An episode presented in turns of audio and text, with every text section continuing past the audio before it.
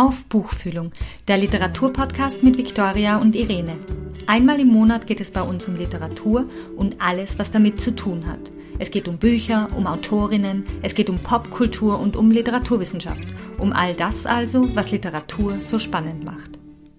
Am 8. und 9. Oktober hat an der Uni Innsbruck eine Tagung zum Thema Geschlecht, Kritik, Gegenwartsliteratur stattgefunden. Dass der literarische Kanon lange Zeit männlich dominiert war und nach wie vor ist, scheint keinem, der sich mit Literatur und dem Literaturbetrieb beschäftigt, mehr etwas Neues. Wie schaut es aber ganz konkret in der Literaturkritik aus? Sie trägt ja maßgeblich zur Kanonisierung von Autorinnen und Autoren bei und ist damit für die Missverhältnisse in den Bücherregalen, auf Leselisten für Schulen etc. wir werden darüber in dieser Folge noch sprechen, mitverantwortlich. Bisher hatte man dazu nur eine vage Ahnung, die man nicht an Zahlen und Fakten festmachen konnte. Die Machtposition von Kritikerinnen und Kritikern wurde kaum beleuchtet. In Publikationen zur Geschichte der Literaturkritik wird deren Entwicklung zwar nachgezeichnet, die männliche Vormachtstellung aber größtenteils stillschweigend hingenommen und damit fortgeschrieben. Erst in den letzten Jahren wurde damit begonnen, eine quantitative Erhebung des Ist-Zustandes von Geschlechterverhältnissen in der Literaturkritik durchzuführen. Maßgeblich dazu beigetragen hat die Literaturwissenschaftlerin Veronika Schuchter vom Institut für Germanistik der Uni Innsbruck. Sie arbeitet seit 2008 am Innsbrucker Zeitungsarchiv, der größten universitären Dokumentationsstelle für Literaturkritik und Literaturvermittlung. Hier werden seit den 1960er Jahren deutschsprachige Zeitungen und Zeitschriften ganz systematisch ausgewertet. Rezensionen werden gesammelt und in einer frei zugänglichen Datenbank erfasst. Hallo Veronika. Hallo, danke für die Einladung. Sehr gerne. Wir müssen dazu sagen, Veronika ist heute mit ihrem Hund Aggie da. Das heißt, wenn wir zwischendrin, äh, zwischendrin Gequietsche oder Gebälle hören, ist es durchaus mit eingeplant. Kommen wir zum Thema der Konferenz, Veronika. Einem Thema, mit dem du dich schon mehrere Jahre lang befasst. Würdest du uns kurz erklären, äh, was dein Forschungsinteresse ist und wie du eigentlich dazu gekommen bist, diese Fragen zu stellen? Also dazu gekommen bin ich eigentlich, weil mir aufgefallen ist, dass es ein Ungleichgewicht gibt in der Literaturkritik. Und, äh, aber es war so ein gefühltes Ungleichgewicht und es gab keine Zahlen dazu. Das Zweite, was mich auch dazu geführt hat, leider sehr aktuell, war ähm, der Text von Ruth Klüger, Frauen lesen anders. Das war also so wirklich wie eine Initiation für mich, äh, wie wichtig es ist, wie man Texte liest, wer die liest und wie man darüber spricht, wer die in die Position überhaupt kommt, über, über Literatur zu sprechen. Dann habe ich mich gefragt, wenn Frauen also anders lesen, kritisieren die auch anders, werten die anders. Und das war so ja, der Ausgangspunkt, äh, an dem ich gestartet habe. Dann habe ich mir das mal so oberflächlich angeschaut. Es hat aber ziemlich lange gedauert, bis ich dann beschlossen habe, dass es nicht reicht, dass man immer aus dieser gefühlten Position heraus spricht, sondern dass man einfach äh, Zahlen dazu braucht. Hm. Ja, und da es keine Zahlen gab, habe ich mir die selber beschafft und habe angefangen auszuwerten, ja, ein größere, größeres Forschungsprojekt daraus zu machen. Und ja, so hat sich das weiterentwickelt und jetzt sind wir, glaube ich, an einem Punkt, wo man langsam vom äh, quantitativen dann zum qualitativen übergehen muss. Also wir haben jetzt die Zahlen, die muss man natürlich im Auge behalten. Wie entwickelt sich das über die Jahre weiter? Vielleicht gibt es ja auch sowas wie einen Fortschritt, wie auch immer der aussehen muss. Man ist ja da auch immer in der Position, dass man das selber ein bisschen wertet und sich da vielleicht auch ein bisschen zurückziehen muss von seinem mhm. eigenen Engagement. Aber hin von diesem äh, quantitativen, wie sind die Zahlen zur äh, qualitativen Analyse, wie schlägt sich das nieder, wie, wie wertet man überhaupt, kann man sagen, das ist männliches Werten, das ist weibliches Werten, macht das überhaupt Sinn, das so zu benennen und so weiter. Das sind also die Fragestellungen, denen wir uns jetzt annehmen und um die es dann auch in dieser Tagung, die ihr angesprochen äh, habt, geht. Ähm, gehen wir, bevor wir auf die Literaturkritik äh, genauer zu sprechen kommen, nochmal einen Schritt zurück zur Rezeption von Literatur ganz allgemein zum Leseverhalten. Du lehrst an der Uni Innsbruck und hast im Laufe der letzten Jahre immer wieder äh, Germanistikstudentinnen und Studenten unterrichtet. Kannst du etwas darüber sagen, was die Studierenden heutzutage lesen bzw. gelesen haben, bevor sie an die Uni gegangen sind? Kennen und lesen sie Bücher von Frauen ebenso wie von Männern? Also auch dazu habe ich, äh, mache ich immer wieder so Stichproben in meinen Lehrveranstaltungen und äh, frage genau solche Sachen ab, natürlich ohne sie darauf zu hinzuweisen, worum es mir jetzt geht wenn es eine Gender-Lehrveranstaltung ist, gehe ich zwar davon aus, dass sie mich durchschaut haben und das mhm. schon äh, wahrscheinlich wissen, worum es mir geht, aber prinzipiell geht es eben nicht darum, sondern ich frage sie wirklich, was haben sie gelesen, was lesen sie gerne und so weiter, was kennen sie überhaupt, können sie, wer sind für sie zum Beispiel, wäre eine Frage, die wichtigsten SchriftstellerInnen und so weiter und, und was sind die wichtigsten Texte. Und da ist es wirklich so, dass ein sehr geringer Prozentsatz von Frauen dann kommt, Texte, vor allem was die kanonisierten Texte angeht. Aber es ist schon interessant, wenn man merkt, dass das eigene äh, Leserinneninteresse dahinter, dann ist das sehr viel ausgeglichener. Da kommen nämlich sehr viel äh, Jugendbücher, äh, andere Genres, Krimi, ähm, Kinderbücher und so weiter. Und äh, da splittert sich das dann sehr viel äh, mehr auf. Also man merkt da schon, dass der Kanon, was in der Schule gelehrt wird, der ist noch sehr starr und sehr männlich. Und was sie selber gerne lesen, ist das gar nicht mehr so wichtig, wer das schreibt. Also ob jetzt Harry Potter von einer Frau geschrieben wurde oder von einem Mann, ist denen im Prinzip mhm. wurscht. Das ist so eine, so eine Beobachtung. Aber prinzipiell äh, ist es so, dass wenn man jetzt rein nach Schriftstellerinnen fragt, mit Binnen-I, dann kommen schon ein paar Frauen. Wenn man nach Texten fragt, dann kennen sie keine. Also sie mhm. würden dann sagen, ja, okay, zehn der wichtigsten deutschsprachigen AutorInnen Ingeborg Bachmann, äh, nennen Sie einen Text, haben Sie keine gelesen. Mhm. Das ist auch so eine Beobachtung, mhm. die man machen kann. Okay. Schaut es bei den männlichen ähm, Autoren und Werke anders aus? Also wenn jetzt beispielsweise, natürlich Goethe, klar, wird da wahrscheinlich jemand was sagen können, aber ist es bei männlichen anders? Äh, ja, ich finde schon. Mhm. Äh, man hat das ja auch im Sprachgebrauch, man spricht von der Bachmann mhm. zum Beispiel. Mhm. Das ist so wie eine Ikone, da geht es mehr um das Bild, das man von der hat.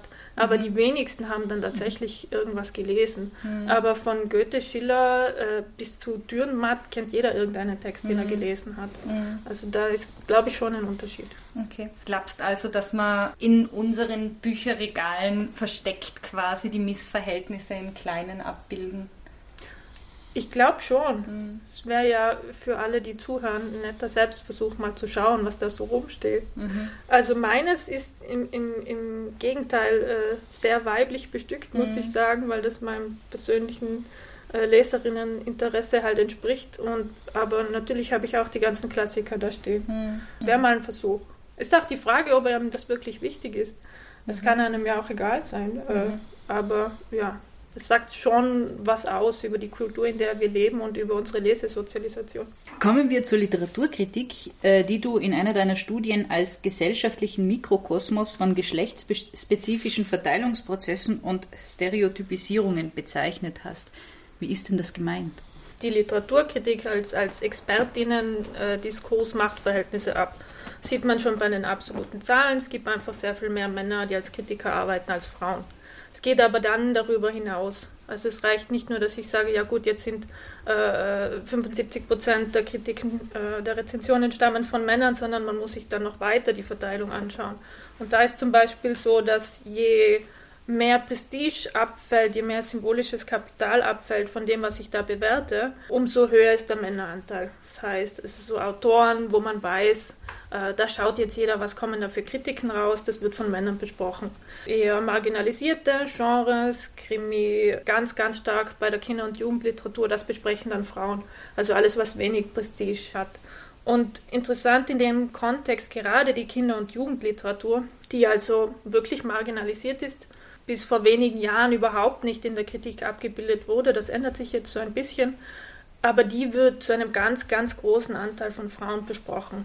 Und da wird es dann wirklich äh, problematisch, wenn man sich anschaut, vom Gesamtanteil an allen Rezensionen, die Männer verfassen, ist nur ein Prozent zu Kinder- und Jugendliteratur.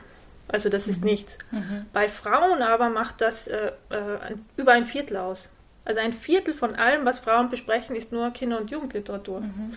Und das ist zwar gut, dass das irgendwer macht, aber erstens soll es ausgeglichener sein mhm. und zweitens nimmt ihnen das natürlich dann auch was weg. Also mhm. und, und, und nicht nur das, also nicht nur die Kinder- und Jugendliteratur, wo man diese gesellschaftliche Arbeitsteilung auch sieht, die da reingeht in die Literaturkritik, sondern es geht noch, noch weiter. Also ähm, weibliche Kritikerinnen hat man von den Zahlen her, wenn man sich das wirklich anschaut, äh, sieht man, dass denen relativ egal ist, äh, was da dran hängt an Kapital für, für sie selber. Mhm. Ähm, die machen alles. Die besprechen auch Comics, äh, was sehr lange verböhnt war. Die besprechen Krimis, die besprechen das, was als trivial gilt und so weiter. Und das machen, das machen männliche Kritiker kaum.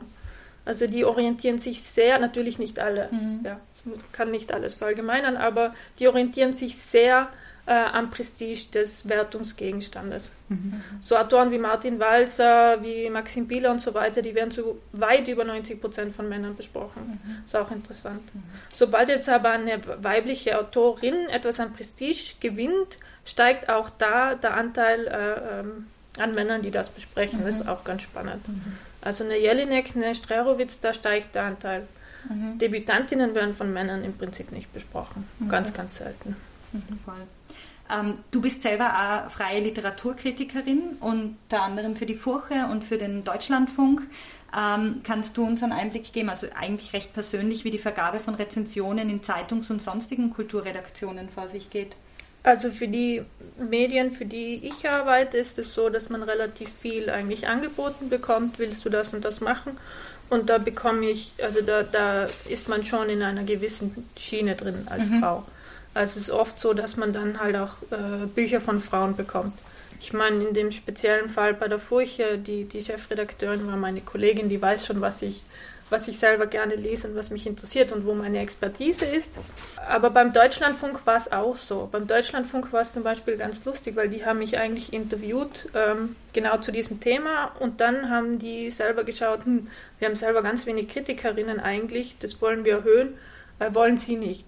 Äh, mhm. Äh, und dann habe ich das gemacht. Aber natürlich kriege ich da jetzt auch schon äh, sehr viel in die Richtung. Also die, mhm. die wollten auch bei dem, was besprochen wird, äh, daran arbeiten und darum kriege ich halt jetzt das, was auch unterrepräsentiert ist, heißt Texte von, von Frauen oder auch Texte von österreichischen Schriftstellerinnen, weil das im Deutschlandfunk nicht so oft vorkommt. Mhm. Ähm, aber prinzipiell ist es schon so, man kann sich schon jetzt auch Texte äh, aussuchen. Das heißt, wenn jetzt äh, Frauen sehr viel Kinderbücher besprechen, dann vielleicht auch, weil sie das interessiert. Mhm. Auf der anderen Seite ähm, werden sie, wird ihnen das auch schon so zugewiesen. Mhm. Also da sieht man, wie das funktioniert, dass das so eine, das greift so ineinander. Mhm. So die gesellschaftliche Vorstellung von, von Weiblichkeit und was, was sollen die dann machen, diese Arbeitsteilung und aber auch das, das eigene Interesse mhm. äh, was will ich machen, das dann wieder vielleicht sich aus diesen gesellschaftlichen Mustern eigentlich speist und auch aus dem Versuch, was zu besprechen, was sonst vielleicht untergeht, was Frauen schon auch machen.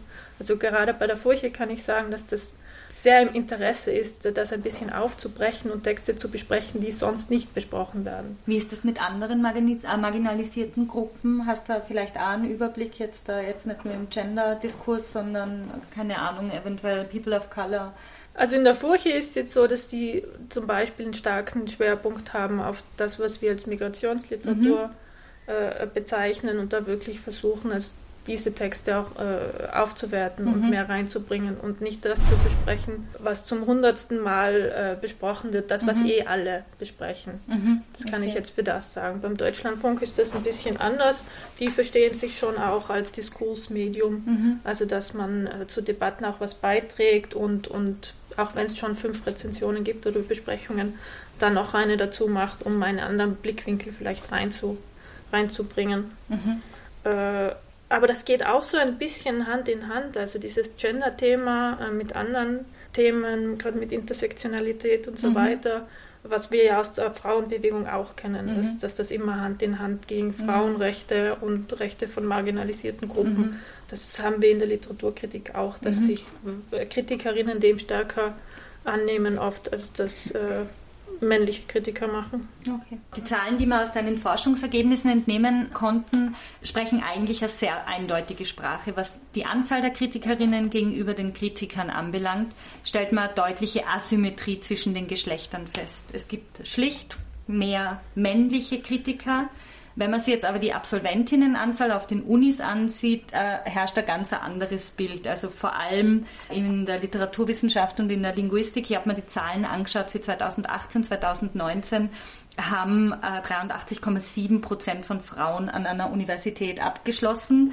Wie lässt sie das erklären, dass es dennoch eine männliche Vormachtstellung in einem quasi Berufsbild gibt, das genuin von mehr Frauen abgeschlossen wird? Hm.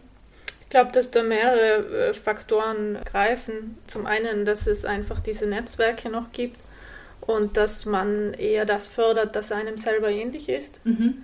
Also dass Männer eher äh, männlichen Nachwuchs dann äh, auch fördern. Mhm. Ich kann jetzt für meine Studenten sagen, dass die oft, äh, ich habe Kurs mit 30 Leuten, davon sind fünf männliche Studenten, die oft durchsetzungsfähiger sind mhm. und lauter, weil die von ihrem Habitus vielleicht, also das kann man auch nicht verallgemeinern, aber dass die von ihrem Habitus doch eher dazu geneigt sind, sich auch hörbar zu machen und das mehr gewöhnt sind. Mhm. Und, und äh, viele äh, Studentinnen und Frauen da auch ein bisschen dann ja, eine Förderung bräuchten und, und ja, eine Unterstützung und, und, und auch Mentorinnen und Mentoren, die sie da ein bisschen reinführen. Mhm. Ja, und dann irgendwann schlägt die Gesellschaft halt auch zu und dann passiert, was man kennt. Dann kommen Kinder, es wird schwierig. Mhm. Also das sind wirklich viele Faktoren, die da reinspielen. Vom, von der Erziehung, von der Sozialisation, dass, dass Frauen sich das nicht zutrauen und eher äh, zurückstecken, bis hin zu fehlenden Strukturen. Also es ist sehr, sehr hartnäckig, würde ich mhm. sagen. An dieser Stelle unterbrechen wir ganz kurzes Gespräch mit Veronika Schuchter, um mit der Autorin Gertraud Klemm zu sprechen. Du bist seit vielen Jahren Autorin und rückst in deinem Roman, aber auch äh, in Essays und journalistischen Texten mit sehr analytischem Blick klassisch bürgerliche Frauenrollen ins Zentrum des Interesses.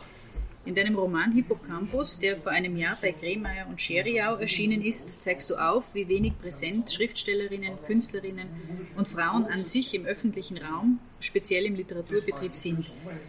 Wie toxisch ist denn der Literaturbetrieb für Frauen, vor allem dann, wenn sie sich an einer männlichen Dominanz oder an seiner männlichen Dominanz kritisch schreiben, wie es in Hippocampus der Fall ist?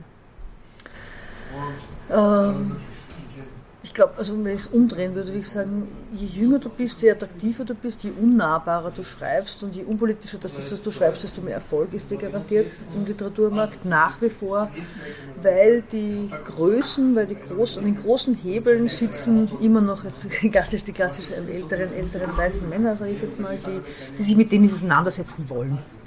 Und das zeigt sich auch in der Art, wie sie ihre Programme machen die Vermarktbarkeit ändert sich gerade. Ich habe gerade das Gefühl, dass Feminismus auch im Literaturbetrieb hip wird und verkäuflich wird und eingesehen wird, dass man auch irgendwie geächtet wird und, oder irgendwie zumindest mit, mit großer Kritik aus den, aus den sozialen Medien rechnen muss, wenn man ein All-Mail-Herbstprogramm hat zum Beispiel. Das ist oft passiert und wird dann immer wahnsinnig kunstreich entgegnet und versucht zu erklären, aber dafür gibt es einfach relativ wenig Erklärungen. Ja. Also es ist immer, es ist eigentlich immer, es sind immer Ausreden. Also ich denke, ähm, dass sich da sehr viel ändert gerade und ähm, dass ich eigentlich eine super Pole Position habe dafür, weil ich mir wirklich lang schon den Kopf blutig geschlagen habe und wirklich ein großes Problem gehabt habe, Verlag zu finden. Mhm.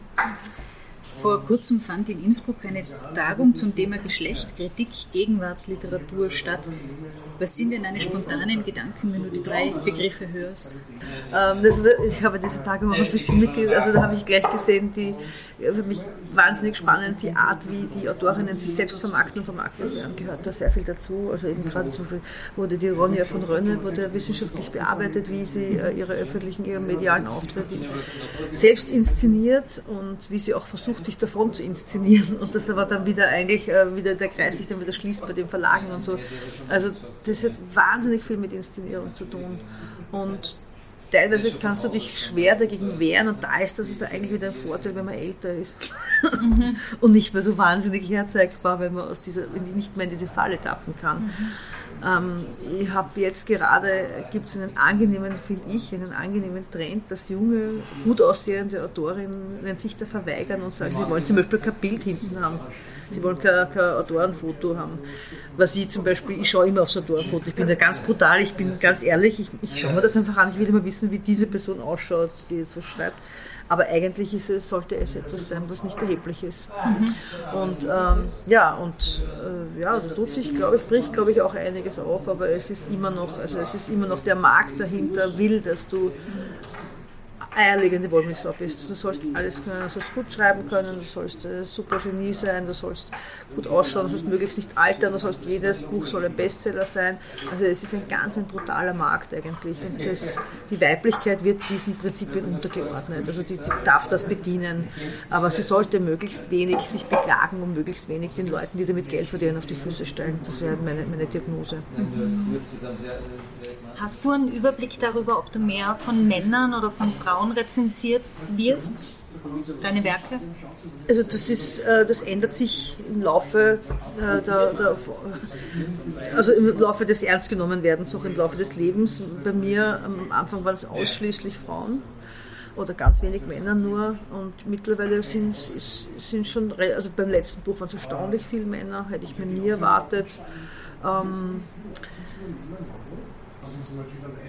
das ist, ja, das, ist ja, das ist ja ganz gut belegt eigentlich, dass je politischer und feministischer überhaupt etwas ist. Also viele, viele Männer, viele Rezensenten besprechen ja, ich sage jetzt ganz brutal, diese jungen unpolitischen Frauen gibt es ja sehr viele, die sehr gut schreiben, die sehr schön erzählen, aber die sich die Finger nicht schmutzig machen mit, mit, mit, mit Feminismus. Also es gibt ein paar Themen, die gehen und ein paar Themen, die gehen nicht. Und Feminismus ist einfach jetzt, jetzt nicht so was, wo du dich beliebt machst. Ne? Mhm. Und die, die ja. Also ich habe das Gefühl, dass das wird gerade ein bisschen besser bei mir auch. Also ich möchte natürlich auch von Männern gelesen werden. Also bei den Lesungen fällt mir nur auf, dass sehr viel, dass sehr, mhm. sehr wenig Männer da sind. Also es wird, wird vereinzelt, lustigerweise überraschend sind dann noch ein paar Frauen dabei und so ähnlich ist es bei dem Rezensiert werden und beim Gelesen werden, glaube ich auch. Was glaubst du, müssten Unternehmen, dass der Literaturbetrieb nicht so sehr vom Patriarchat geprägt ist? Die Frauen müssten die Frauen lesen einfach. Ganz einfach. Die Frauen müssten mit derselben Selbstverständlichkeit, mit der sie Männer lesen, Frauen lesen. Und die Männer müssten halt auch mehr Frauen lesen. Und die Frauen müssten halt eben einfach auch mehr, wie soll ich sagen, vielleicht auch mehr in diese, in diese politische Ebene hineinschreiben. Also es ist sehr viel, das Frauen, das Frauenschreiben ist immer noch oft privat, das finde ich ist gut und wichtig, aber ähm, ja, halt auch diese großen politischen Themen abzuhandeln. Ja, das ist, ist jetzt keine, ist es kommt immer, wird immer häufiger, mhm. bricht gerade auch auf, habe ich das Gefühl. Aber was ich, was ich damit auf keinen Fall sagen möchte, ist, dass man sich diesen, dass man sich diesen klassisch männlichen Themen anbieten soll. Dafür ist keine Notwendigkeit, weil gerade diese weiblichen und körperlichen und familiären und diese Themen, die das Private und das Politische ja auch, das gehört ja zusammen für mich, ähm, gemeinsam besprechen, da müsste es viel mehr geben. Mhm. Also ich habe das Gefühl, das Schreiben müsste grundsätzlich politischer werden, aber so wie ich es für mich jetzt sehe, viel, viel visionärer. Also viel mehr schreiben, wie es besser sein könnte, viel mehr Gesellschaft verändern in den, in den, in den Texten und nicht nur schreiben, wie furchtbar es ist und wie, un, wie unwiederbringlich und wie sich immer in den Schwanz beißend, sondern einfach auch, auch wirklich auch äh, Utopien erschaffen. Das ist, hätte ich zum Beispiel, würde immer wünschen. Und was sie jetzt gerade machen, sie schneiden, kaufen wir ihnen doch eh allen die Schneid ab. Also sie, die, den Witz, die, also die Frauen, die sich die Witzigkeit erobern, das finde ich momentan, habe ich einen, echt einen ganz einen großen Spaß mit der, mit der Sargnagel und der Sympathie, die da da einfach, das, das ist großartig. Diese Art von Humor ist fantastisch und die hat es nicht gegeben. Mhm. Die kamen nicht zu Wort. Und das, das ist, finde ich, auch ein ganz schönes Zeichen. Da, dass da geht da gerade für mich geht da gerade die Sonne mhm. auf. Ja. Das, also wirklich, wirklich, das fand man gut. Mhm ist ein optimistisches Schlusswort. Ja. Dankeschön. Gerne. Danke. Wenn Frauen äh, Bücher rezensieren, gibt es einen Unterschied dazu, wie die das machen? Dieses, also weil du vorhin schon Ruth Klüger angesprochen hast, äh, Frauen lesen anders, äh, schlägt sich das in den äh, Kritiken nieder, die sie verfassen? Also zum Teil müsste da vielleicht mal den Blindversuch machen. Wenn ich eine Rezension lese, äh, merke ich da tatsächlich, hat das jetzt eine Frau oder ein Mann geschrieben. Und da muss man auch ganz vorsichtig sein bei der Forschung, sich ein fixes Korpus zurechtlegen und dann dabei bleiben. Weil wenn man jetzt nur mit dieser Brille rangeht, dann sieht man oft das, was, äh, was man erwartet. Mhm. Und dann sieht man, oh ja, die männlichen Kritiker, die sprechen sehr viel öfter vom, von sich selber, von ich. Äh, wenn die Frauen besprechen, dann äh, weisen die darauf hin. Dann sagen die, meine Frau hat das gerne gelesen und distanzieren sich mhm. von dem. Und bei Frauen, bei Kritikerinnen fällt einem das vielleicht nicht auf. Mhm. Äh, ich habe mal einen Probekorpus gemacht von 100 Rezensionen, also wirklich äh, blind zusammengestellt. Und da habe ich es bei den meisten Rezensionen, also aus dem Text selber nicht rausgemerkt. Das hätte mhm. man jetzt nicht mhm. sagen können. Ähm, eher wie dann die, die Autorinnen und Autoren beschrieben werden. Also mhm. das ist eher auf das Geschlecht von, von denen. Da hat man starke Unterschiede gemerkt, wie über äh, Schriftstellerinnen gesprochen wird und über Schriftsteller. Aber das Wertungsverhalten selber, glaube ich, dass das andere Faktoren sind, wo man das merkt. Eben bei der Textauswahl zum Beispiel, da, da mhm. ganz stark. Beim Sprechen über die Texte ist es sehr viel stärker in anderen äh, medialen Formen. Mhm. Da merkt man es dann schon. Also im literarischen Quartett, im Schweizer Literaturclub und so weiter, also in dialogischen Formen, da merkt man, da wird dass die unterschiedlich drüber sprechen, weil da auch durch diese körperliche Präsenz einfach diese Geschlechterrollen viel stärker da sind als in einer monologischen Form, wo ich mich, wo ich mich als Kritikerin, Kritiker einfach selber mehr zurücknehme mhm. hinter erstens den Text, den ich bespreche, aber auch meinen eigenen Text, den ich da verfasse. Mhm. Und das ist in der mündlichen Form nicht so, da haben wir auch andere äh, kommunikative Gepflogenheiten, da merkt man das dann schon. Und auch in der Diskussion weisen die dann oft darauf hin, das lesen sie jetzt so, weil sie sind eine Frau oder das verstehen sie nicht, weil sie sind ein Mann und so weiter. Da ist das sehr viel stärker. Mhm.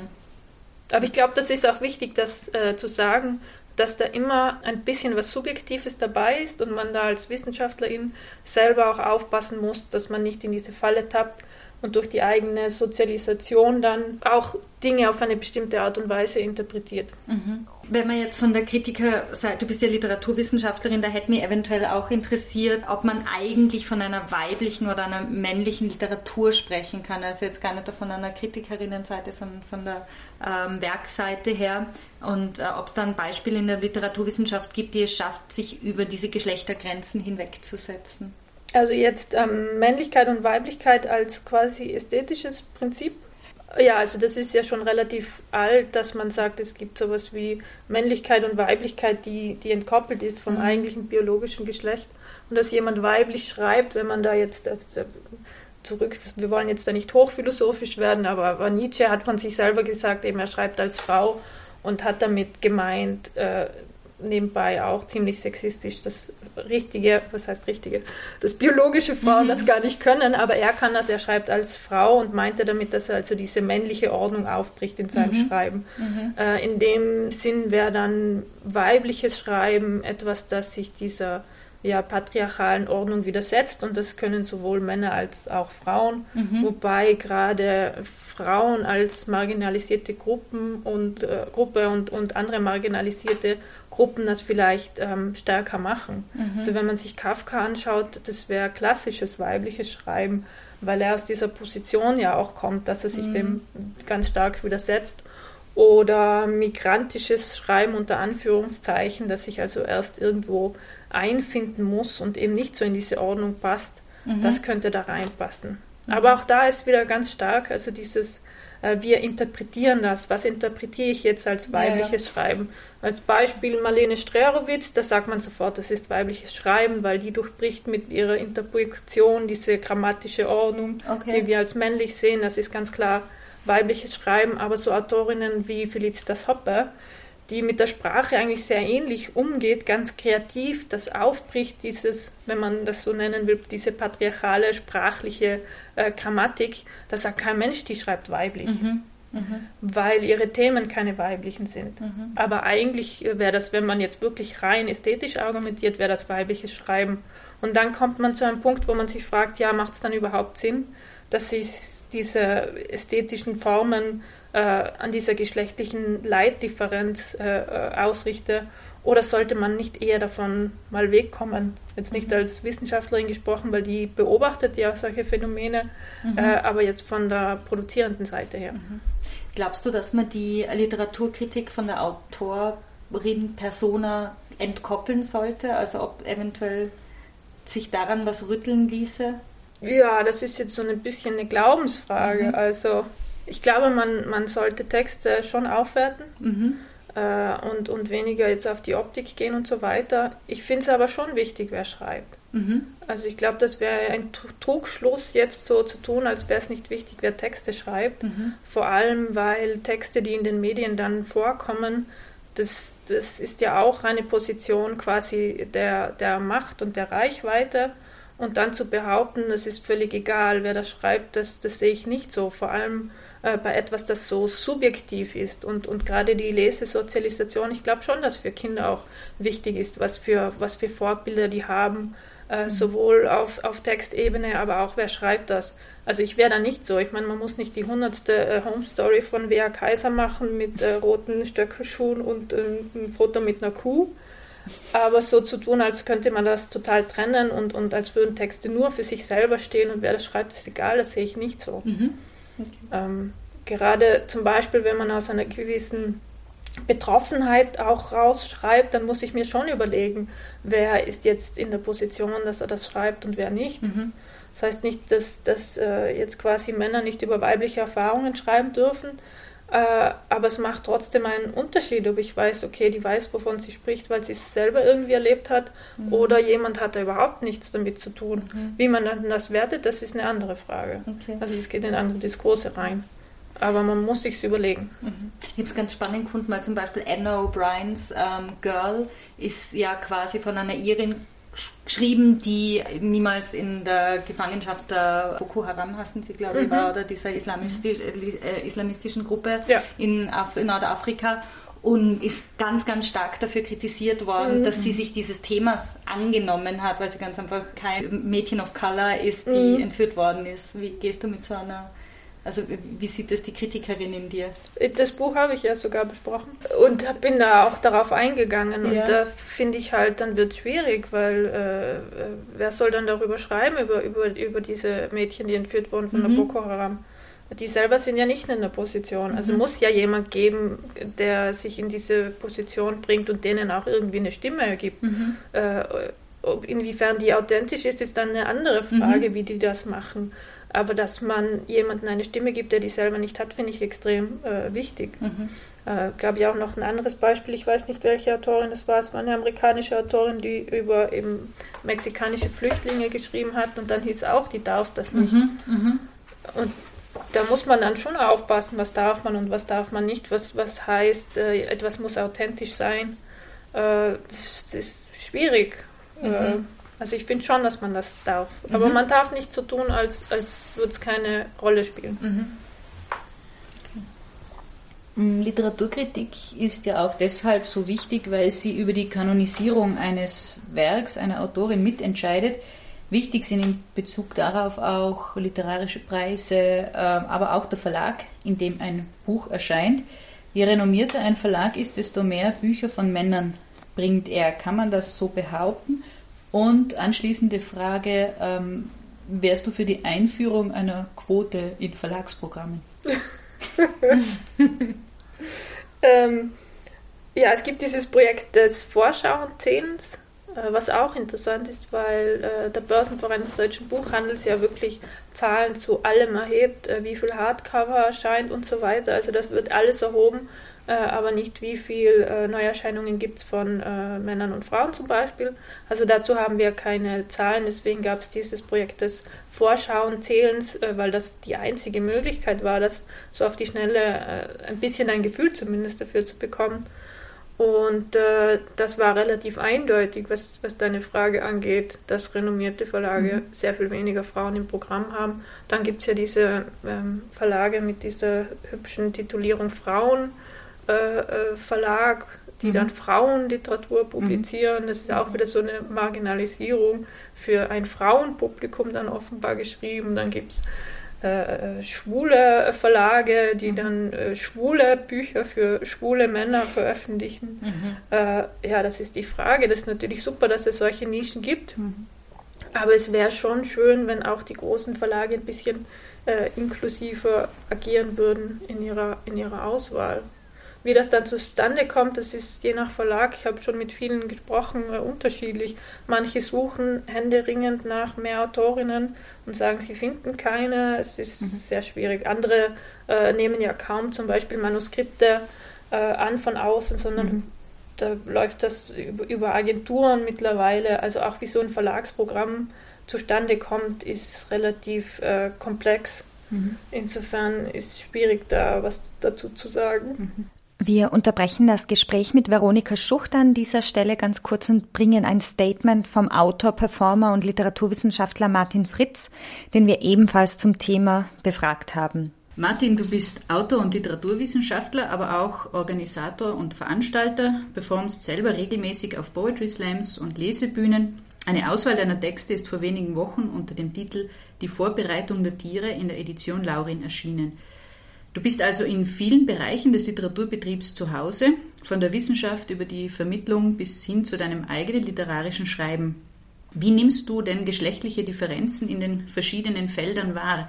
Sind sie überall gleich stark ausgeprägt oder gibt es da Unterschiede?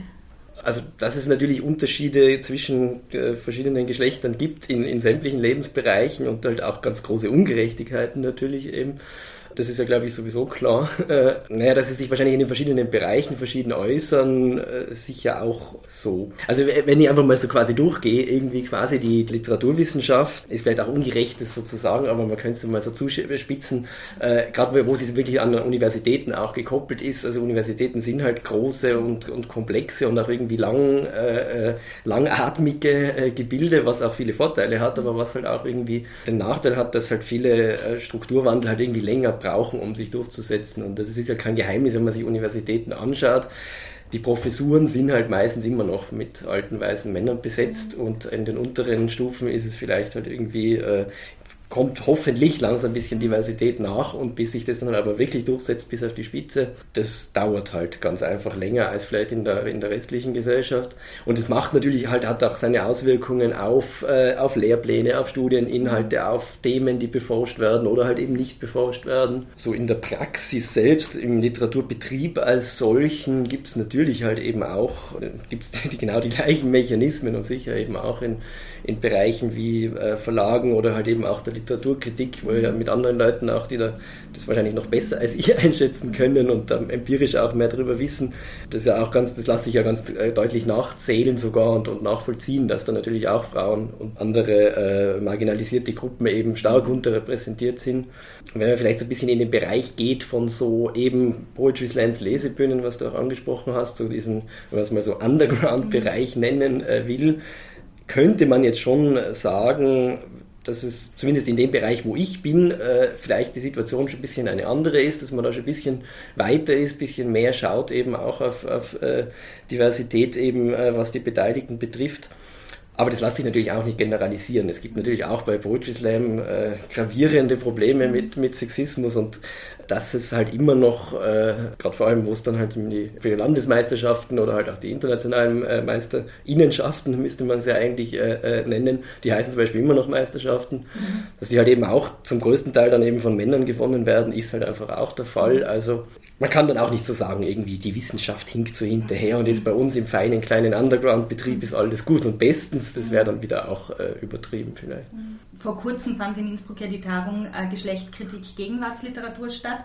Und was ist da deine Wahrnehmung? Was sind deine spontanen äh, Gedanken, wenn du diese drei Begriffe hörst? Äh, naja, dass in, auch eben die Gegenwartsliteratur ein Bereich ist wie alle anderen, wo halt eben in Bezug auf, auf Gender, auf Geschlecht halt irgendwie Ungleichheiten weiter bestehen und, und gravieren und krass bestehen. Lässt sich ja eben, gibt es ja eben sicher auch die empirischen äh, Untersuchungen, das lässt sich ja sicher nachweisen, dass halt eben Frauen, und, und da haben wir jetzt noch nicht einmal von Menschen gesprochen, die jetzt weder Männer noch mhm. Frauen sind, also nicht binäre äh, mhm. äh, AutorInnen, Autoren, weiß ich nicht, eben wird, wird dann wahrscheinlich schwerfallen, in einem Mainstream-Verlag im deutschsprachigen Raum überhaupt eine Person zu, zu, zu wissen oder zu kennen. Also da fehlt noch viel, viel Repräsentation und mhm. ist noch wahnsinnig viel zu tun. Mhm. Veronika Schuchter hat ja nachgezählt mhm. und unter den 20 meist rezensierten Titeln 2016 äh, waren vier Frauen drin, also vier Titel von Frauen. Und in der Auswertung, wie in vielen anderen Auswertungen, hat sie gezeigt, dass Frauen Titel an höheren Kritikerinnen, also Frauenanteil aufweisen. Ganz plakativ kann man sagen, Männer besprechen Werke von Autoren, Autorinnen werden von männlichen Kritikern vor allem dann rezensiert, wenn ihre Werke in den äh, literarischen Kanon schon aufgenommen worden sind. Äh, dein Forschungsinteresse ist ja super breit gefächert. Es umfasst Gendertheorie, Popkultur, Literaturwissenschaft im Internet. Was konntest du bisher beobachten? Setzt sich die genannte Hierarchie deiner Erfahrung nach online fort oder gibt es da bereits andere Maßstäbe? Ja, ich glaube, man könnte auf die Frage entschieden, also auf die Frage, setzt sich das fort online, könnte man genauso berechtigt mit Ja und mit Nein mhm. antworten. Also vor allem, weil ich glaube, es ist halt online noch viel schwieriger als überall sonst, das so über einen Kamm zu scheren und zu sagen, so und so ist es, weil es gibt halt online sehr vieles und das Gegenteil davon und noch was anderes auch noch und es kommt dann halt noch viel stärker drauf an, was pickt man sich quasi raus. Mhm. Weil was halt ein großer Vorteil von online ist, natürlich, es, es kostet im Grunde nichts. Ich meine, gut, man muss sich selbst irgendwie erhalten, aber ähm, ansonsten können da natürlich sehr viel mehr Leute sehr viel niederschwelliger zu Wort kommen und sind dann halt sehr viele Perspektiven eben jetzt nicht nur in Hinsicht auf Geschlecht, aber halt eben auch auf das, also das hängt ja intersektional alles zusammen eben auch auf ganz viele andere ähm, ähm, Diskriminierungs- äh, und, und Marginalisierungs-, äh, also Leute, die davon betroffen sind, mhm. äh, können sich da zu Wort melden und wenn man die Möglichkeit hat, irgendwie nach dem zu suchen oder schon zu wissen, dass man da noch suchen kann, dann kann man im Internet natürlich ganz viele mhm. verschiedene Stimmen äh, auch eben über Literatur finden. Trotzdem ist es so, dass natürlich gerade da die prestigeträchtigeren Plätze im Internet oder die, die halt eine große Reichweite haben und die von vielen Leuten gelesen werden und wahrgenommen werden, die sind natürlich dann halt trotzdem auch wie in der Offline-Welt halt schon eben auch halt eben nicht in der Hand von den Marginalisierten. Wenn es dann halt darum geht, dann mal nicht den kleinen Blog zu schreiben, wo die Leute das for fun und weil sie selber das wichtig finden, äh, sondern halt für ein größeres Publikum, wo es vielleicht sogar noch bezahlt wird.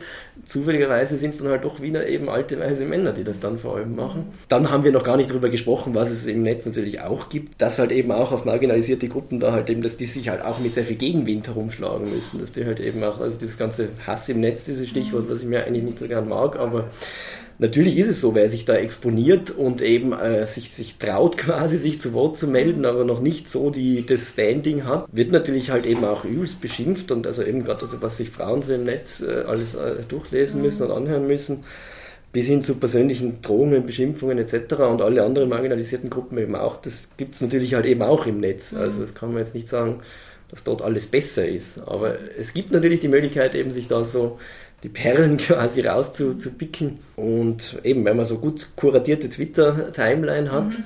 dann ist es halt möglich. Eben, dann lese ich halt eben nicht nur das, was halt eben so alte, weiße, reiche, able-bodied Männer sich so denken, sondern kriege halt eben auch mit, wie die Welt ausschaut aus dem Blickwinkel von Leuten, die halt eben alles das nicht sind. Mhm. Hast du ein paar Perlen, die du uns quasi unter der Hand zuschieben könntest? Wem kann man denn folgen, um diesem äh, quasi äh, Mainstream zu entgehen? Das ist natürlich jetzt auch schwierig und ungerecht, mhm. wenn ich jetzt da so zwei, drei Namen rauspicke, aber also wer mir vielleicht als erstes einfallen wird, wäre die äh, Frau Frohmann, die ist, mhm. also hat auch den Frohmann Verlag eben, die ja eben auch den, den Account äh, Prä-Raphaelitische Girls erklären das Internet eben mhm. betreibt, eben, äh, finde ich, wunderschönes Mashup-Projekt, wo sie halt so Bilder von Prä-Raphaeliten sind ja alles normaler gewesen, ähm, wo halt junge Frauen darauf abgebildet sind, eben konfrontiert mit halt eben so den äh, Sachen, die halt im Netz eben halt so, wie, wie es halt ist, als Frau im Netz zu sein man sieht ja dann, wer, wer folgt der, mit wem interagiert die, da findet man dann irgendwie, glaube ich, schnell weitere Stimmen. Wenn wir gerade schon bei Twitter sind, äh, es hat, glaube ich, letztes Jahr äh, den Hashtag gegeben, Vorschauen zählen. Mhm. Glaubst du, dass es eine Genderquote in den Verlagsprogrammen geben sollte? Fände ich gut, ja. Also ich meine, ich glaube nicht, dass ich jetzt in irgendeiner Position bin, das zu entscheiden oder, oder beurteilen zu müssen, aber also ich, natürlich fände ich, fänd ich gut. Es braucht es halt ganz leider. Man muss sich ja eben, wenn man sich die Programme jetzt anschaut, dann sieht man halt einfach, wie unausgeglichen die sind und das kann nicht die Ursache sein, die dann immer gern vorgeschoben wird, dass es halt die objektive literarische Qualität ist. Was sagst du, soll sie Literaturkritik überhaupt mit dem Geschlecht hinter dem äh, Autor auseinandersetzen? Beziehungsweise wann macht es denn Sinn? Also ich würde einfach sagen, ganz klar, ja, die Literaturkritik soll sich damit mhm. auseinandersetzen, weil man ja nicht so tun kann, als würde das keine Rolle spielen. Mhm. Also das, das, das, eben, das ist ja immer das, was ich zuerst schon gesagt habe, dieses Gegenargument, ja, es geht ja nur um die objektive literarische Qualität, die halt irgendwie abgesetzt ist von dem, was für ein Mensch jetzt da dahinter steht, was das, was das schreibt, das ist halt einfach, das, das tut so, als gäbe es irgendwie einen universellen und objektiven Standpunkt, von dem aus ich sagen kann, das ist jetzt halt einmal die ewige und gute Literatur. Das ist halt einfach nur eine Verkleidung dessen, dass es halt eben, das ist die Sichtweise, die jetzt halt sehr lang vorherrschend war, aber die halt einfach eine sehr enge ist mhm. und nicht die einzige und äh, nicht, eben nicht die universelle. Darum eben ist es, also natürlich, es wäre ein schönes Fernziel, wenn man irgendwann mal sagen könnte, ist ja mir komplett egal, ob jetzt da irgendjemand eine Person of Color ist oder eine Frau oder, oder ein Non-Binary oder ein Mann oder sonst. Hauptsache es geht um die schöne Literatur, aber so weit sind wir halt noch nicht. Und mhm. solange das eben halt noch überall eine gesellschaftliche Rolle spielt, muss man sich halt auch mit der Literatur, in der Literaturkritik damit auseinandersetzen. Mhm. Welche Schritte müsste man denn setzen, äh, um die Literatur bzw. den Literaturbetrieb zu einem Raum zu machen, der nicht so sehr von patriarchalen Strukturen geprägt ist? Ja, wenn ihr, wenn ihr das, wenn mir diese Frage stellt, als jemand, was halt doch so ähm, von den meisten Menschen wahrscheinlich so als Mann gelesen wird, als Weißer noch dazu und nicht mehr besonders junger, ähm, dann äh, wäre die richtige Antwort nicht mich fragen. und von mir die richtige Antwort dazu sollte ich nicht sagen, sondern halt ebenso, sollten halt so Leute wie ich eher mal zuhören und ähm, eben mhm. schauen, neugierig sein auf andere Stimmen und versuchen eben, wenn es geht, denen ein Gehör zu verschaffen. Was ich ein bisschen anschließend darauf, wenn ich jetzt dann doch in einem performativen Widerspruch was sagen kann.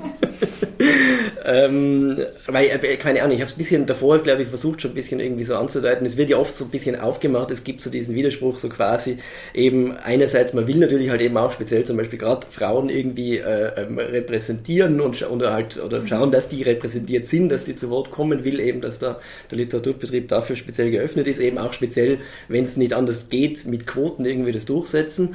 Andererseits gibt es natürlich aber halt eben auch dieses Fernziel, dass halt so etwas wie Geschlecht natürlich halt überhaupt keine Rolle mehr spielt, weil es natürlich halt eigentlich für alle Menschen irgendwie ein vielleicht zu enger Knast ist. Und das wird gern so gegeneinander ausgespielt. Man müsste irgendwie sich fürs eine oder fürs andere entscheiden und man müsste dann verschiedene Strategien haben und verschiedene Handlungen setzen, um das eine oder das andere zu erreichen. Und da könnte ich vielleicht noch oder würde ich gern sagen und zu Protokoll geben, dass es den Gegensatz in meinen Augen gar nicht gibt. Dass das nicht irgendwie das eine ist, eben quasi, es gibt so einen Oldschool-Feminismus und man muss eben mehr Frauen hervortun und das andere ist, man muss schauen, dass man überhaupt die Mann-Frau irgendwas Geschlechter-Gender-Grenze auflöst das geht, sind beides Schritte, die in die, in die gleiche Richtung gehen und man kann schon immer das, das eine, indem man das andere macht, irgendwie auch äh, mhm. äh, tun. Würde ich zumindest hoffen. Ja, herzlichen Dank, Martin, für deine Antwort. Ja, ja danke, danke fürs Gespräch. Äh, Literaturkritik findet ja nicht nur im Feuilleton statt, sondern an ganz unterschiedlichen Orten. Ähm, ein spannender Vortrag bei der Konferenz war von Gerda Moser, äh, die sich mit Buchtipps und der Konstruktion von Geschlecht in den Publikumszeitschriften Bunte und Playboy auseinandergesetzt hat. Für mich war es überraschend, dass Literatur darin überhaupt ein Thema ist. Äh, was, war denn, was waren denn ganz kurz gesagt die Ergebnisse, zu denen die Referentin gekommen ist? Also prinzipiell ist es spannend, dass es eben eine Literaturkritik gibt, äh, außerhalb von dem, äh, dem wir Bedeutung äh, zumessen mhm. und die vielleicht mehr lesen als äh, ja, eine Rezension in der FAZ. Mhm. Das ist ein Fachpublikum liest, aber eben nicht die, die die Bücher dann vielleicht im Endeffekt kaufen, also die sogenannten normalen äh, LeserInnen äh, auch in der Brigitte zum Beispiel gibt es relativ viel äh, Literaturkritik. Das mhm. war mir auch nicht so klar, aber auch das sammeln wir im ITZA, um mhm. hier ein kleines bisschen Werbung zu machen.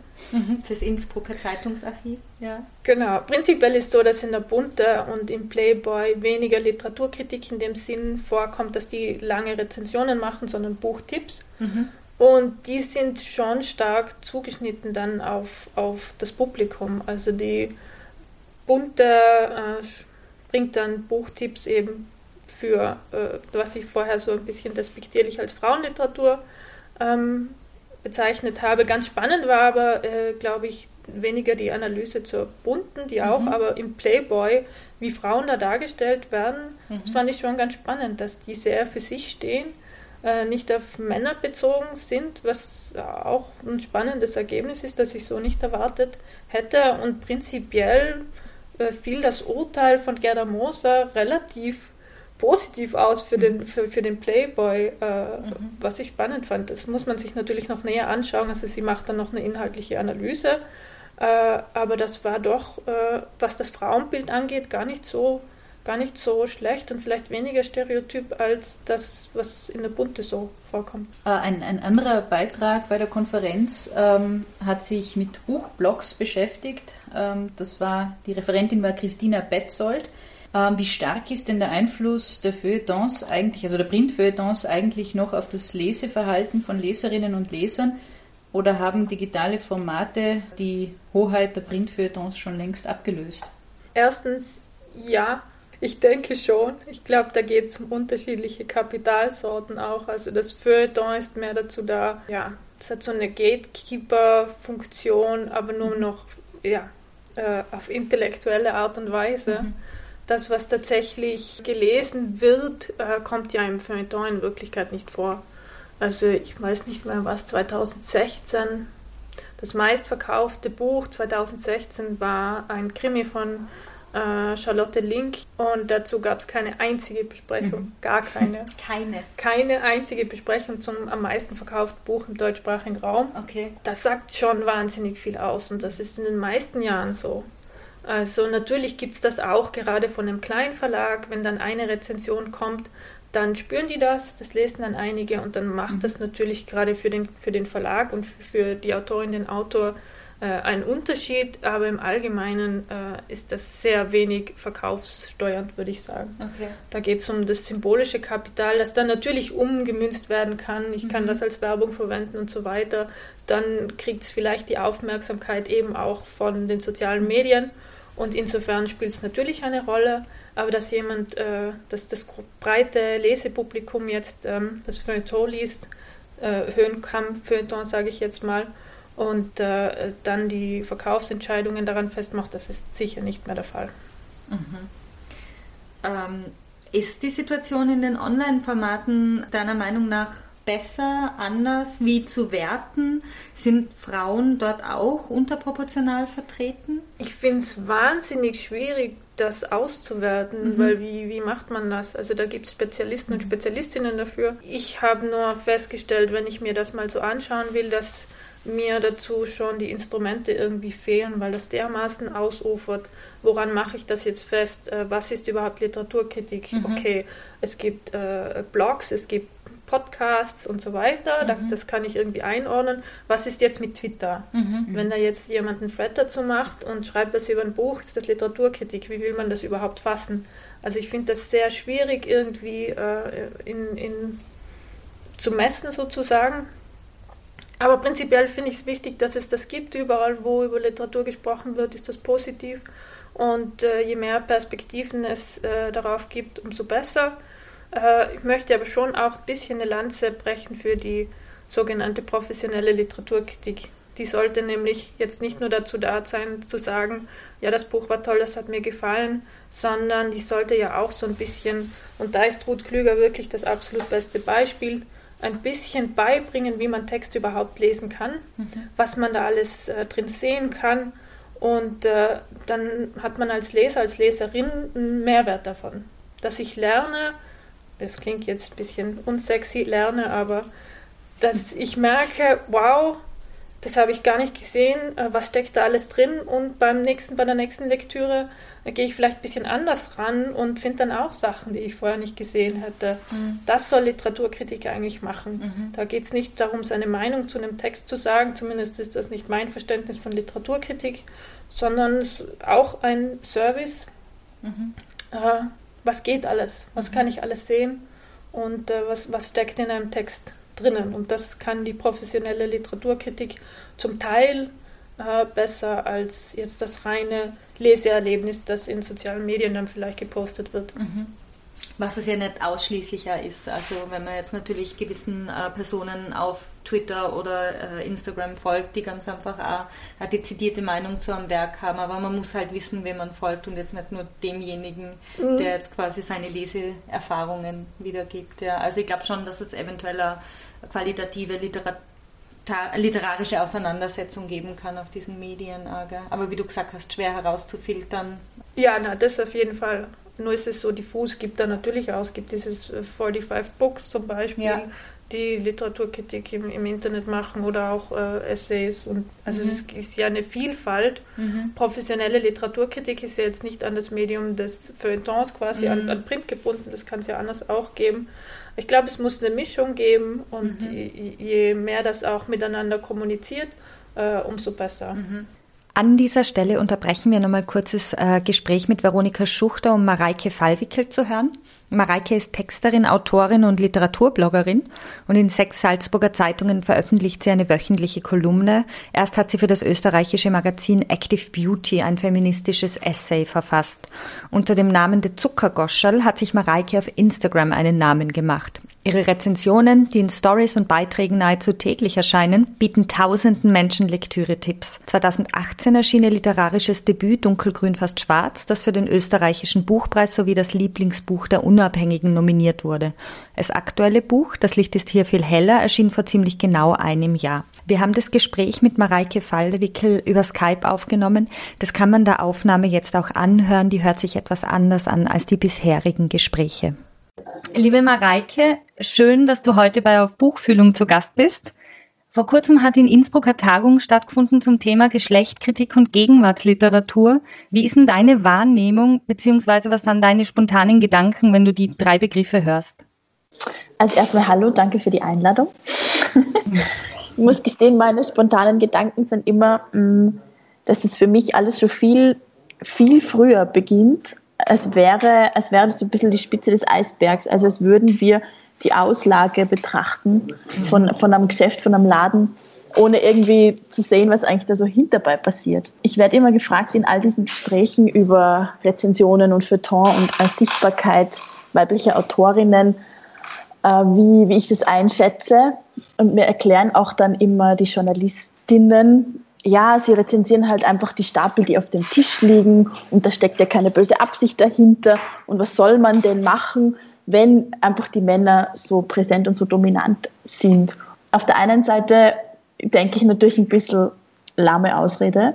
Gleichzeitig stimmt es aber. Es stimmt, weil dieser Auswahlprozess, weil dieser Filter, der über der Gegenwartsliteratur liegt, der wird schon so viel früher angelegt dass man eigentlich später dann, wenn es wirklich ums Feuilleton geht, wenn es wirklich um die Besprechungen geht, schon fast keine Chance mehr hat. Also wenn ich zum Beispiel mit Leuten rede, die, die keinen Einblick haben in den Literaturbetrieb und die sagen dann zu mir, ja, ich gehe halt in die Buchhandlung und da habe ich die volle Auswahl und dann kann ich ja entscheiden, ob ich ein Buch von einer Frau oder von einem Mann lesen will.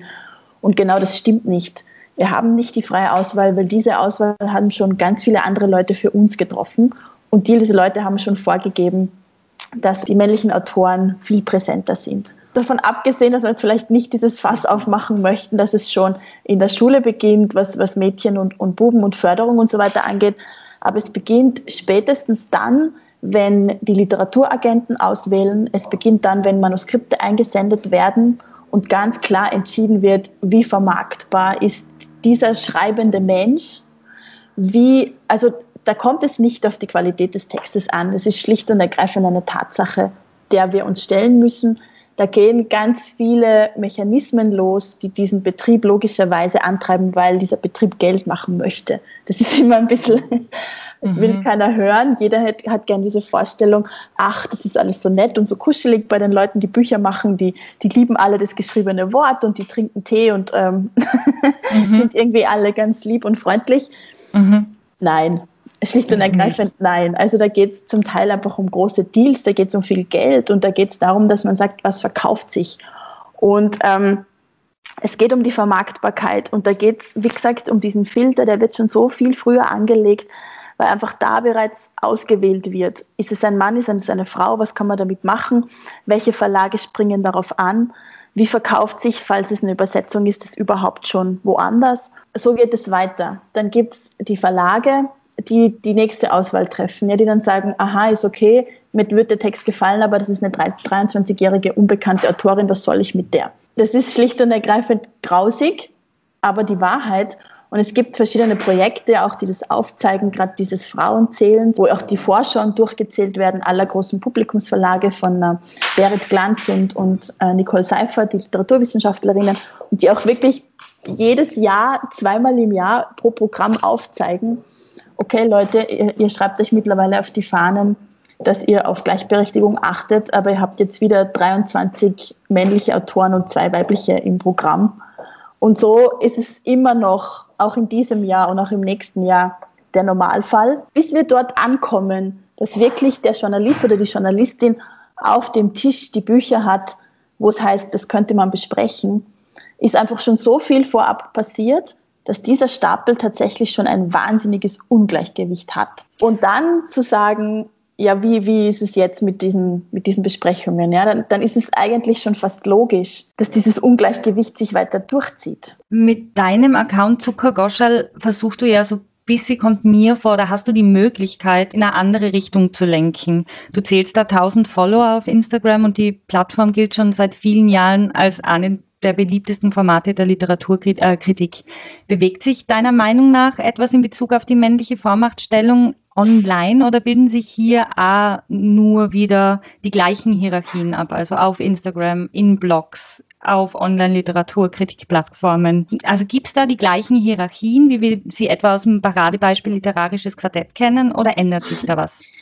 Also ich beobachte es zumindest ähm, in meiner Bubble, dass sich da sehr viel ändert, mhm. dass erstens ähm, wirklich darauf geachtet wird. Also das ist ja schon mal ein wichtiger Schritt, dass das Bewusstsein dafür herrscht. Also dass wirklich, es gibt auch den Hashtag Frauenlesen beispielsweise, mhm. dass wirklich auch einfach gesagt wird, so, und wir möchten ein aktives Gegengewicht bilden. Es ist ja nicht nur Zufall, es ist ja nicht nur, dass man sagt, ach, jetzt habe ich halt zufällig mehr Bücher von Frauen gelesen. Es gibt tatsächlich viele Blogger und äh, Bookstagrammer, die ganz bewusst sagen, ich entscheide mich dafür, ich möchte weibliche Literatur in den Fokus stellen. Mhm. Ähm, und das wird auch schon gegenseitig gefeiert. Ja, also das ist momentan, es ist wichtig, es ist sicher vielleicht auch ein Trend. Und es ist ein wichtiger Trend, es ist ein guter mhm. Trend. Mhm.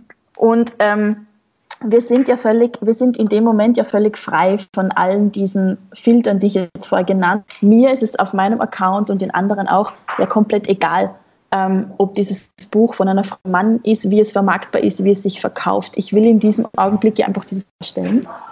Das Gute daran finde ich, dass es einfach sehr, äh, man, man sagt immer, das ist so negativ, dass das Internet so schnelllebig ist, aber das ist halt auch was Positives. Man kann unglaublich schnell reagieren.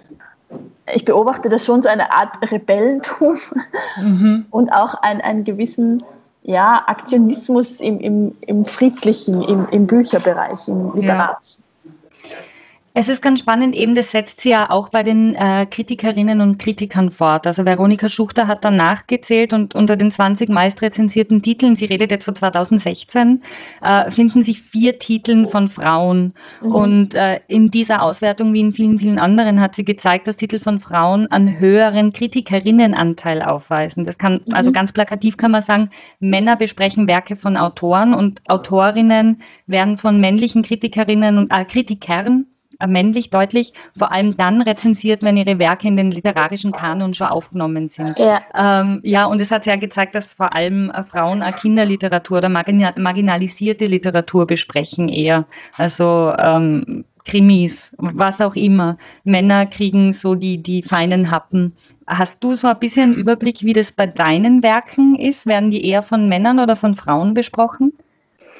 Also ich glaube, das war relativ ausgeglichen. Ich habe es mhm. ehrlich gesagt nie wirklich gezählt. Mhm. Ähm, was mir auffällt, das ist aber jetzt wirklich eine sehr subjektive Beobachtung, für die ich keinerlei Empirie mhm. vorweisen kann. Ähm, ich habe oft das Gefühl, gar nicht so sehr jetzt bei meinen Sachen, sondern einfach bei Rezensionen, die ich lese, wenn Frauen Bücher besprechen, dass sie oft so einen, einen männlichen Ton annehmen, dass sie oft diesen mhm. scharfen Duktus kopieren, vielleicht mhm. gar nicht bewusst, vielleicht einfach auch, um sich zu behaupten, um zu zeigen, okay, ich kann das auch, jetzt habt ihr mich endlich ein Buch besprechen lassen, jetzt zeige ich euch, dass ich das genauso kann wie ihr. Und dass es dann oft schon auch sehr, sehr bös wird und sehr, sehr mhm. untergriffig. Und also ich, wie gesagt, das ist wirklich eine subjektive Beobachtung, wo ja. ich mich dann manchmal frage, warum? Ja? Warum machen die das? Trauen sie sich jetzt nicht weich zu sein? Trauen sie sich jetzt nicht zu sagen, so, schaut mal, das ist ein gutes Buch? Weil dann vielleicht alle wieder sagen würden, war ja klar, die Frauen, wenn die was besprechen, dann ist alles immer nett. Weißt du, was ich meine? Mhm. Also das ist mir, das fällt mir schon auf, dass ich da oft ein langes Interview mal geführt mit einer Rezensentin, mhm. Der ich das so irgendwie, also die ich das eigentlich gefragt habe und sie hat dann sehr nachdenklich geklungen, hat gemeint, sie hat sich das noch nie so überlegt, aber es könnte durchaus sein, dass okay, da was dran ja. ist, weil sie hat ja sie kriegt schon in der Redaktion natürlich Gegenwind, wenn dann die Männer sagen, äh, du wieder mit deinen netten, alles ist irgendwie rosa äh, Besprechungen. Und sie hat dann zum Beispiel gesagt, und das fand ich ganz interessant, sie hat gesagt, auch wenn ich ein Buch mag, dann, dann finde ich immer extra etwas, das ich negativ beschreiben kann. Dann finde ich zumindest irgendwas, wo ich sagen kann, aber das und das. Und ich habe gesagt, ja, aber warum? Hast du das Gefühl, dass du das musst? Und das ist halt, ich meine, gut, das führt jetzt auch in eine andere Richtung, aber das ist halt auch was, wo ich finde, das finde ich es ist eigentlich sehr interessant, ob sich da vielleicht wirklich die weiblichen Rezensentinnen, ohne es zu wissen und sicher nicht absichtlich, mhm. ein bisschen versuchen anzupassen, dieser, dieser männlichen Schärfe, diesem. Dann stellt sie mir dann gleich an die Frage, ob überhaupt ähm, Literaturkritik sich mit dem Geschlecht des Menschen hinter dem Werk auseinandersetzen sollte und wenn ja, wann macht es denn Sinn? Ja, das ist eigentlich die große Klammer, gell, die dieses ganze mhm. Thema umfasst und ja eigentlich auch ein bisschen diesen Bookstagram-Buchbereich, ähm, weil halt dann oft natürlich auch Gegenstimmen kommen, die sagen, ja, aber wenn ihr euch jetzt so sehr konzentriert auf weibliche Autorinnen, ist das ja eigentlich auch wieder diskriminierend, ist das ja eigentlich auch wieder nicht okay. Ja, kann natürlich jeder so und so seine Meinung haben, ist sicher beides berechtigt, wobei mhm. ich mir denke, der Fokus lag jetzt so lange auf männliche Literatur, es ist völlig in Ordnung, männliche Literatur ein bisschen zu diskriminieren, ganz ehrlich.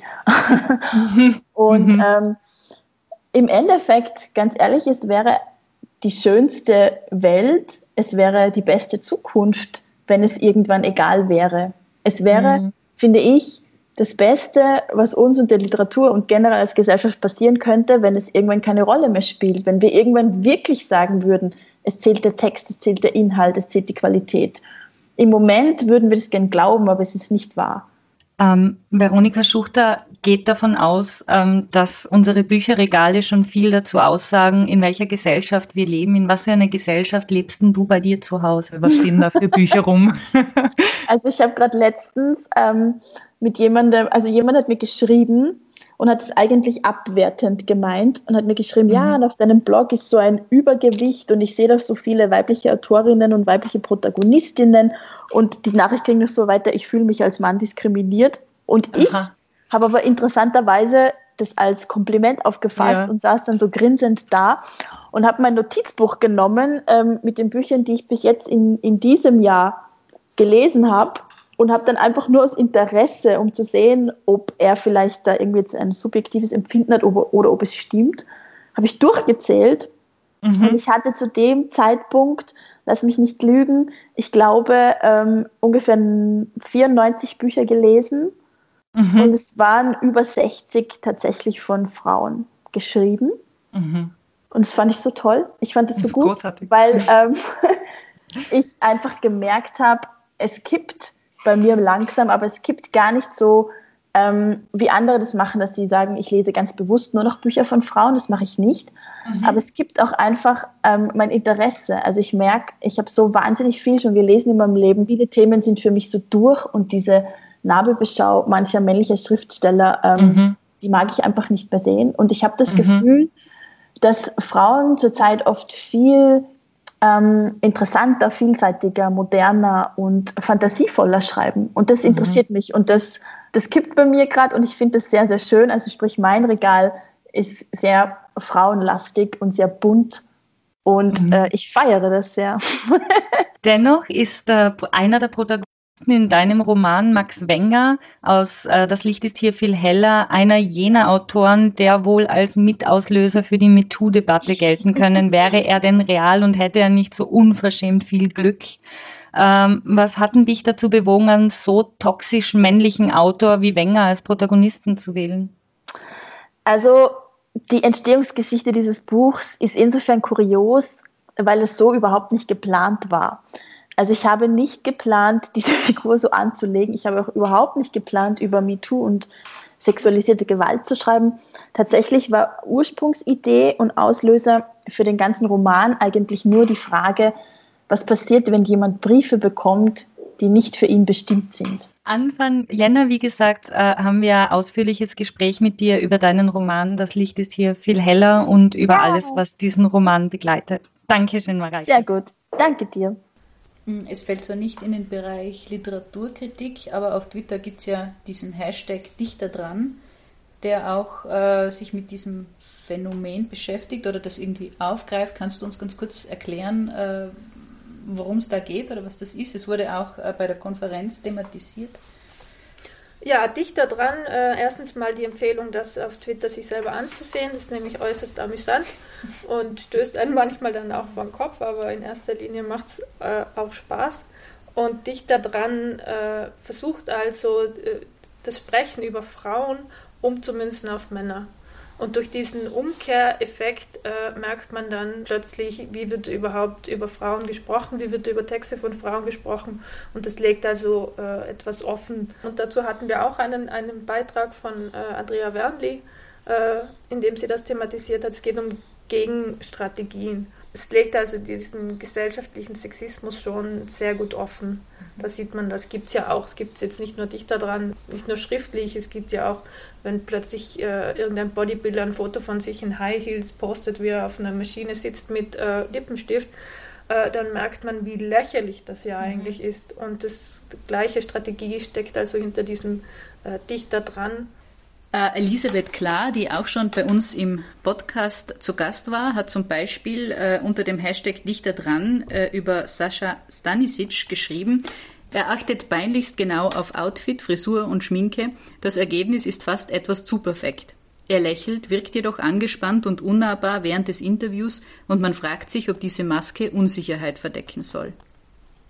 Also ein Beispiel dazu, wie Literaturkritiker in Kritiken über Frauen, ähm, also welche Worte, welche, welche Konstruktionen sie verwenden, da mhm. ganz einfach ähm, auf einen männlichen Autor umgemünzt quasi. Mhm. Genau, und ja. dann merkt man, dass es ziemlich lächerlich oft ist. Mhm. Also Sally Rooney, diese mhm. Shootingstar, mittlerweile hat sie schon den zweiten Roman rausgebracht, trotzdem noch so ein Shootingstar, die dann als zartes Reh bezeichnet wird, äh, würde man jetzt mit einem Debütanten oder einen jungen Autor, einen männlichen wahrscheinlich nicht machen. Mhm. Aber ich bin offen für Gegenbeispiele. Mhm. Vielleicht hat jemand Clemens Setz mal als scheues Reh bezeichnet, ich weiß es nicht.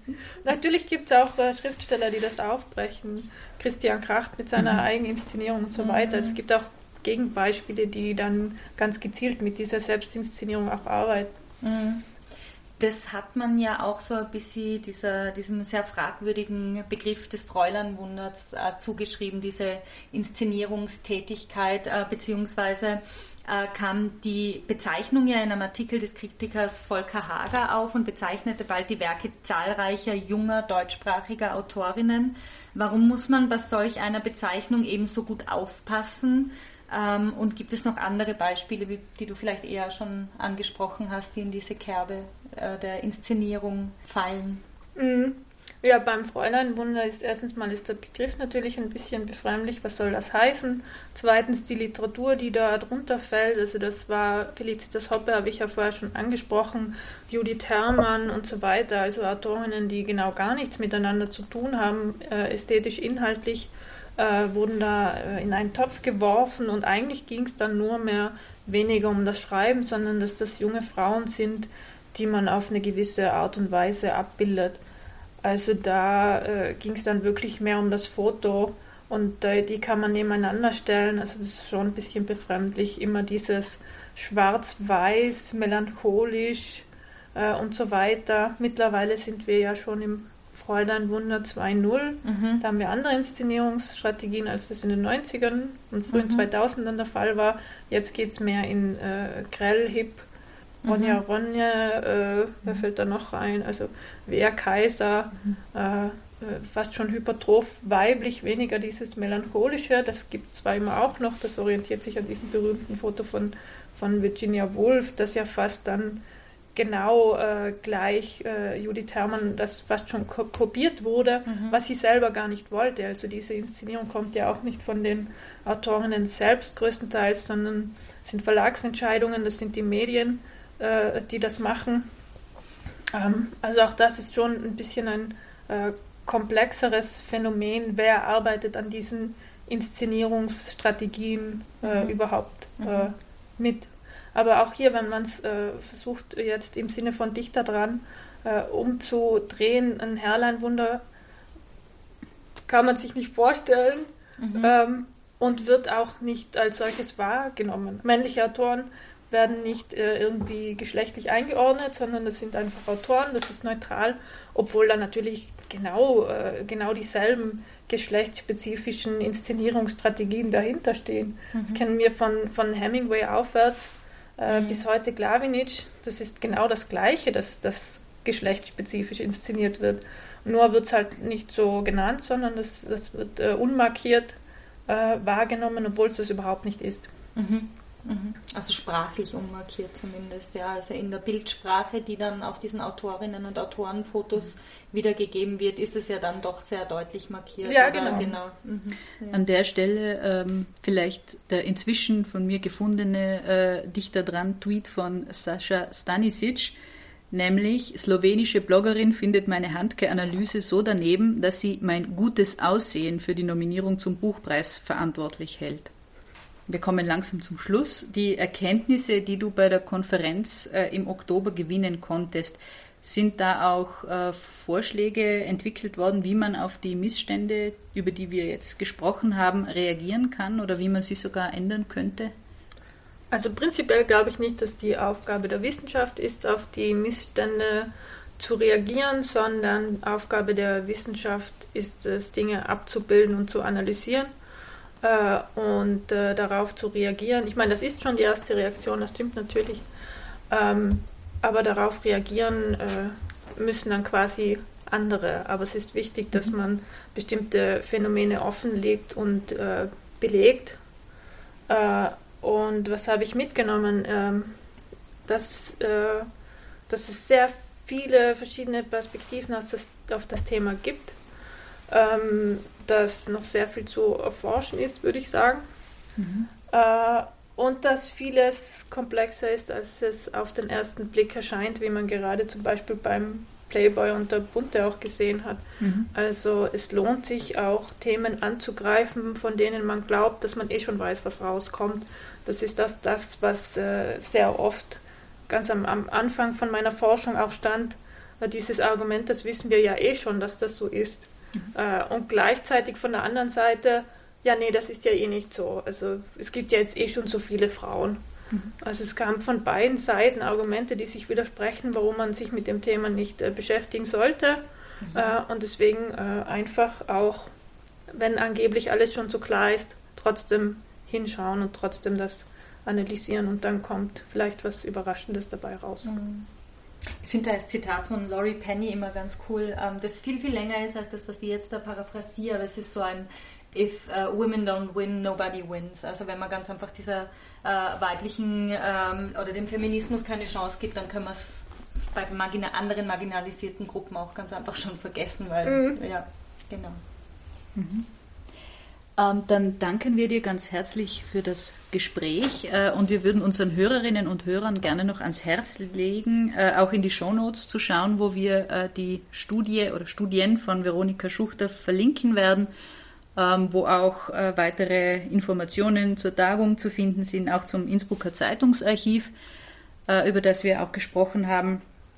Ja, also nochmals vielen Dank, dass du bei uns zu Gast warst. Vielen Dank, mein äh, Dackel und ich, wir bedanken uns und auch wenn sie nicht gebellt hat, sie war da. Sie war da. Herzlichen Dank, dass ihr auch heute wieder dabei wart. Wenn ihr mehr von unserer Arbeit erfahren wollt, dann folgt uns doch am besten über Facebook oder Twitter. Auf Steady kann man übrigens mit kleinen und großen Beträgen dazu beitragen, dass wir unseren Podcast auch weiterhin anbieten können.